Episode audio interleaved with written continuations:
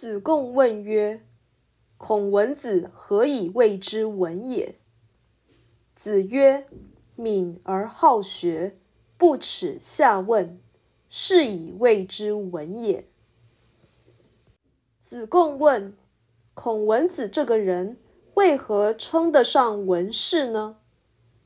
孔子说：“灵敏而好学，不以屈尊求教于他人为耻。”这便称得上文士。本文含义浅显，主旨在于劝学。有心的人一看就知道，不必详细解释。上进的人就是君子，向学的人就是文士。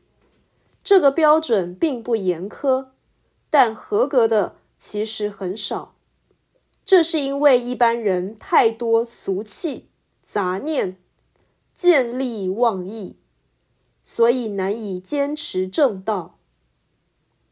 聪明有两个原因：一是推理能力强，二是人性拖累少。两者兼具才是聪明。但是，一般人领悟力不高。